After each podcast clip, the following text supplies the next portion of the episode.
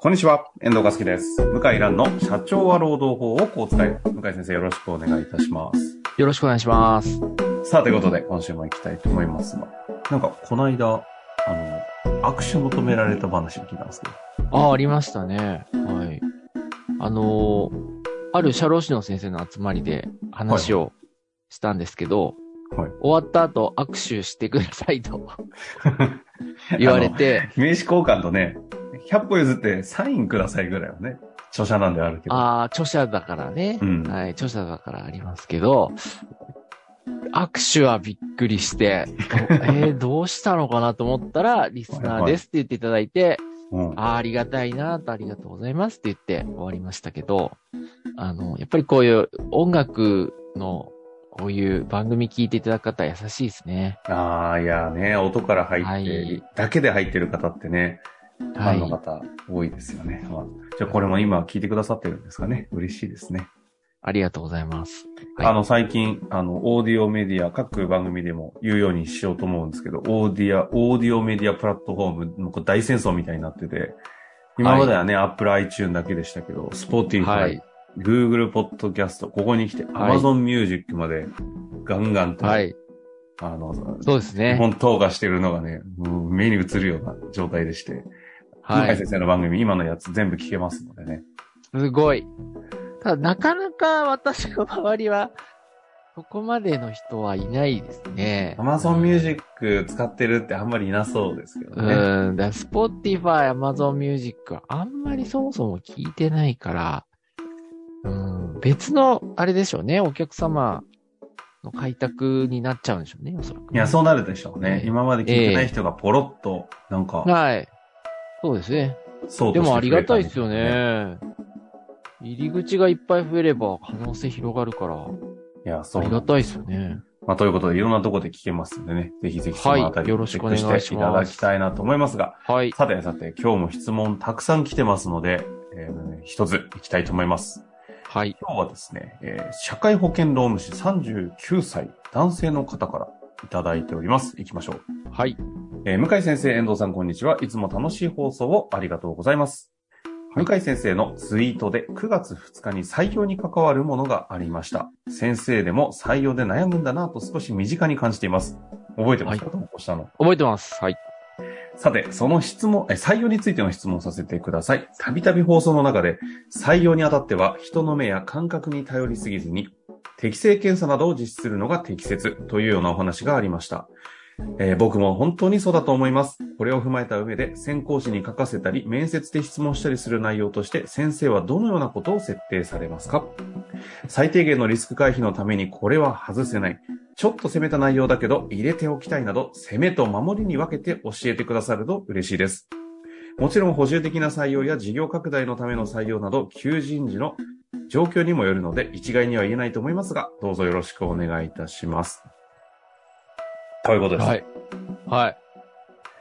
実際私というかうちの事務所もずっと採用しているので、はい。まあ一年中採用活動をやってるような感じなんで、うんうんうん。あの、それなりに経験は、この十数年間住んできてるつもりなんで、あの、弁護士としてですね。まあ、普通の採用担当者の方からしたら大したことないんでしょうけど。でも採用マーケットのね、時間軸に合わせていろんな変化もあそうですね毎年やってますよね。やってますからね。はい。それで、まあ、リスク回避のためにこれを外せないっていう質問をちょっと申し上げると、えーおすすめは、今までの人生の中で一番理不尽な経験は何ですかっていう質問。え？これがいいですね。何？もう、なんかネタばらしみたいな話じゃないですか。ああ、ネタばらしな。まあ、でも、このラジオ聞いてもらってる時点でもう合格。いや、でもさ柿つばた経営法律事務所に入りたい人って、結構番組聞いちゃってる気がするんですけど、ね。いや、全然聞いてない。あ、本当ですか？うん。聞いてる人は、い今まで一人もいないかな。ええそうですか。うん。いや、やっぱそんなもんですよ。だって、いろんな事務所応募してるし。まあそうだ、そうだよね。うん。時間もえちなみにちなみにこれまでの人生で一番理不尽だと思った経験は何ですか？はい。これがね、思考止まるな、この質問。え？て感じ。止まるんですよ。そりゃそうですよね。これがね、ほでもね、もうあの、そうんいやー、な人間の本し本音バレそうですね、これ。そうですね。これはね、バレるんですね。違う違うこれ何？あオリ、向井オリジナルクエえ、スチョン。違う。これはね、うちの弁護士の誰かが考えて、う。うん。で、定番化してますね。そんなこと考えるのは岸田弁護士ぐらいしかいなそうですけあど、。岸田くんの可能性ありますね。ありそうですよね。う頭いいですからね。ん。うん。岸田くんかもしれない。これが、もろに、やっぱりその人の性格、考えが、これまでの人生体験が出てきて、はいはい。ちょっと内容具合、具体的に言うと、特定されちゃうんで、うんちょっとぼんぼんやりとしかぼんやりとね、そうですね。やっぱり過去のトラブル喋る人多いんですね。うんうんで、過去のトラブルであたかも自分が正しいと言ってるんだ、だけども、それって、あなたが悪いんじゃないの？とか、うん。ああ、どっちもどっちなんじゃないの？っていうものを、延々と自分が正しいって言い始めると、あ、なるほど。これはちょっとやばいなと。まあ、あと衝撃的な体験を突然喋る人いて、ちょっとこれ、あの、採用ネタってね、特定されるんで言えないですからね。具体的にそうですね。ちょっと言えないです衝ね。撃的な。いや、でもね、こっちがびっくりする内容を突然喋るから、え、それはもうこ、ちょっと場にふさわしくないような内政告あ、白みたいな。もうね、なんか涙ぐみ始めるんだけども、あー、うんあまり同情できないみたいな。うん。どう いや、言えないんですよ。言えないよね、これは。うん、そうですよね。これ言えないんですけけど、ドン引きしながら実は我々は聞いてるが、本人はちょっと涙ぐんでああ。みたいな。いや、これはね、やばい人だなと。で、適正検査と合ってるんですよ。へえ、あ、それ面白いですね。うん、言われてみると、この数字低いのはそういうことかなみたいなね。決して圧迫でもないですけども、結果的にその方の後ろ側の背景にある、ちょっとこう価値観的なものがボロッと見える質問ですよね。そうですね。そうそうそう。そう。だから、この質問やると、まあ本当に、いろんなことがわかるっていうか、うんうんうん。うんあの、試してみて損はないと思いますね。あの、この方のね、今回のご質問という意味で言うと、まあ、ああえて質問に沿って言うんであれば、ちょっとこう、攻めた内容の入れておきたい質問の回答っていうところですかね、これ。とこっちはねはい、はい、そうですね。はい。ね。あとどうですか？最低限のリスク回避のためにこれは外せないなどなんかありますか？みたいな。最低限のリスク回避か。まあ、まあ、実技試験やるの一番いいですけどね。おお実技。うん。弁護士においての実技試験って何するんですか？あ、弁護士の実技試験は、確かにやってないですけど、あの、例えば、あの、あるお客様でやっていたのが、はいはい。営業だったら、あの、最終面接は、あの、今まで簡単に面接したのをやめて、うんあの、プレゼンを、うん。マジ？うん、うちの業界と競合について、業界分析をしてプレゼンをしてくださいと。おお。で、10分間。で、パワーポイント3枚。うん。で、あの、全然大変だからお金を払ってもいいと。いくらいくら払うんでやってくださいと。とおっしゃってましたね。で、ただその結果ちょっとまだ私聞いてないんですけど、で、うちは事務局でも実技試験やってんですよ。ワードエクセル、ワードエクセル PDF。ああ、なるほど。本当能力チェックってことですね。はい。まあ、これがね、全然言ってることと違うんですよ。あもう、あの、できます、できますって言ってんだけど、全然できない人ほとんどですね。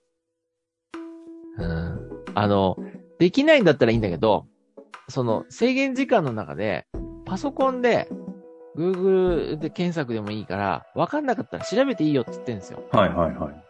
でもできない。ああ。まあ確かにね、仕事で実質ね、Google なんて当たり前ですからね。それ踏まえてできたら構わないですもんね。うん。え、その何あるんですか？最低限のバックヤード業務においてのテストするなんかこう。いや自自前で作ったんですよ。結構自前でやりますね、向井先生。やりますよ。いや、全然作れますよ。だ弁護士だったら、まあ、うちは今小論文事前に出してもらってますけど、はい。あのーまあ、簡単な論文試験とか、これは作れますよね。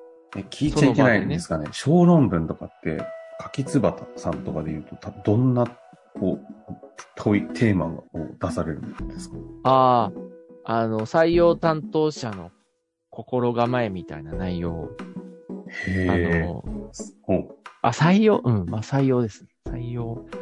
採用、入社後の、お新入社員担当者の心構えみたいな。いやー、全然、そういうの関係ないんですね。そうですね。まあ、それはキャラクターが出て、あ正解ないんですけど、はい。はい。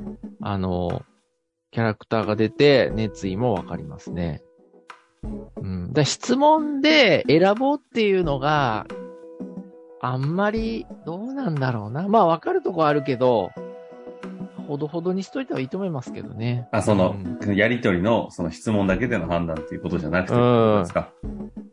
やっぱり基本は適正検査で、さっき言った、まあ適正検査でいくと、やっぱりストレス耐性とかもわかりますからね。うんうんうん。あの、ストレス耐性が低くってちょっと失敗しちゃったみたいな子については、その適正検査の数字分析すると、大体、ああ、これが低いとダメなんだな、みたいな。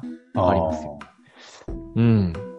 なるほど。いや、でも採用の入り口の段階で、そういったところが、結局、労働問題に発展する。そう。で、結構雇ってる人は見てるようで見てないんですよね。適正あの、検査結。局、取る人、上の人間、見たいものしか見ない傾向ありますそうそう。見たいの。ものしか見ないのは非常に危険で、うん。数字でもう出てるんだけど、まあ、なんちったらな。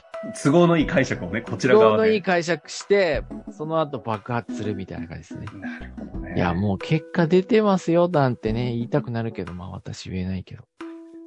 はい。ということですかね。あの、この方はね、社会保険労務士の先生ということで、同じね、修行を採用するような立場であれば、多分、よくよく、いや、一緒だなと思うようなところもあったんじゃないかなとはい。思いますので、ぜひ、活かしていただいて、また質問ありましたらお待ちしております。はい。ということで、今日のところ終わりましょう。ありがとうございました。ありがとうございました。本日の番組はいかがでしたか？番組では向井蘭への質問を受け付けております。ウェブ検索で向井ロームネットと入力し、検索結果に出てくるオフィシャルウェブサイトにアクセス。その中のポッドキャストのバナーから質問フォームにご入力ください。たくさんのご応募お待ちしております。